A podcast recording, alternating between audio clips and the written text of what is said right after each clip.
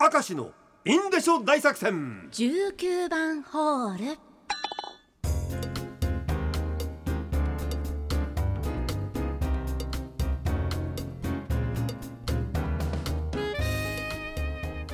19番ホールの時間が今日もやってまいりました、はい来ました。ラジオネームシンゲッターロボ。乗り物酔いの話、はい。私の中学校時代の話ですが修学旅行の行きの列車でその事件は起こったのです。私の隣に座っていた友人が気分が悪くなり先生を呼ぼうとしたんですが、間に合いませんでしあーあらら。た 間に合いませんでしたっていいよね。場所は私の膝でした。あ最悪だーうわわわわわ彼は特に仲の良かったクラスメートだっただけに怒るに怒れず私はそそくさと列車のトイレでジャージに着替え1日目の行程は行く先々一人だけジャージ姿という 非常に浮いた存在で記念撮影に収まっておりました。い。やー悲しいな すごいね。ーでもいい思い出になったんじゃないですか、彼は間に合いませんでしたっていう。何とも言えないよねこれね。ラジオネーム世界で2番目に不器用。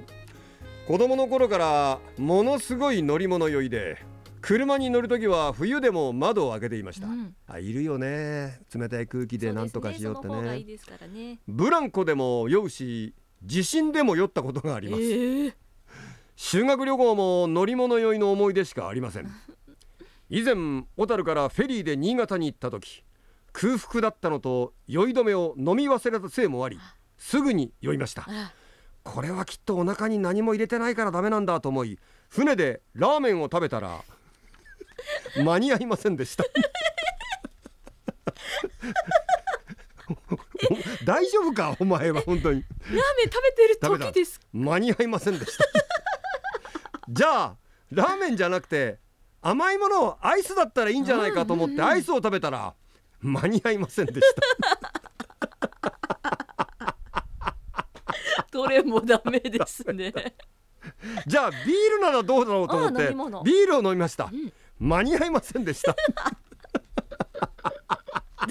然ダメじゃないですか。だだから具合悪いのになんで胃袋に君は物を入れようとするわけ？空の方がいいんですかいねや分からんけど医学的にどうなんだろうね。少し入ってた方がいいっていうのも聞いたことあるけど あでも普通はやんないだろう。ーいやそうですね。ラーメンか。ラーメンアイスクリームビールってあんたすごいことやってんだよこの人は。調子いい時に食べるもとのでてつもすよねないもん本当にさこれ。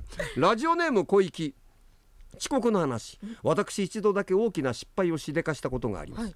それは友人の結婚式に出席するため新郎新婦が用意した函館から式場のニセコ町に向かう送迎バスの時間に遅刻しあ。バスを30分待たせたことがあります、遅刻なんてもってのほかだと思い何度も何度も招待状を確認していたのですがどうやら時間を間違えて覚えていたあようでバスに乗り込み私が「いやーおめでたいからってみんな早すぎるんじゃない？早いね」と発言したら「何言ってんの？みんなあんた待ちなんだから」と。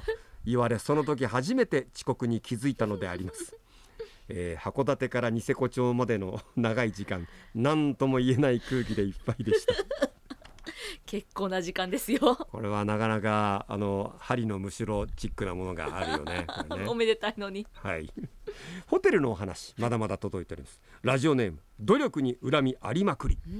えー海軍兵学校5世 私もそうですよ毎週ね、えー数年前札幌雪まつりでホテルを予約しようとしました。が時期が遅くてどこも満室、空き室のあったホテルに4泊毎日部屋を移動するという条件付きでなんとか予約できました、はいってあるよね、連泊の場合部屋変わってもいいですか？ああいいですよ、あのあと禁煙ルーム用意できます。いや大丈夫大丈夫。泊まれればいいですからホテルの中の移動ですから楽ですから。当日チェックインの際にお客様連泊のできるお部屋がご用意できましたのでお。変更させていただきましたと。案内されたのがなんとスイートルーム、すげえぞこれ。連泊で。すすきのが一望できる超巨大な角部屋トイレ別の風呂はジャグジー。クイーンサイズのベッドが2つ。一人で使うには豪華すぎる設備に狂気し札幌観光もそこそこに部屋でゴロゴロしておりまいすやいやいや。観光しに来たんじゃないんですか？でも俺気持ちわかるな。もしそこだったらいいよ別に雪まつりちょちょっと見りゃさあとそこでずっと蛇口入ってさビールとかなんか飲んでた方がいいんじゃんって。俺すげえ気持ちわかる。いやそんなことなかなか経験できないですしね。ないないない。羨ましい。うん。いいな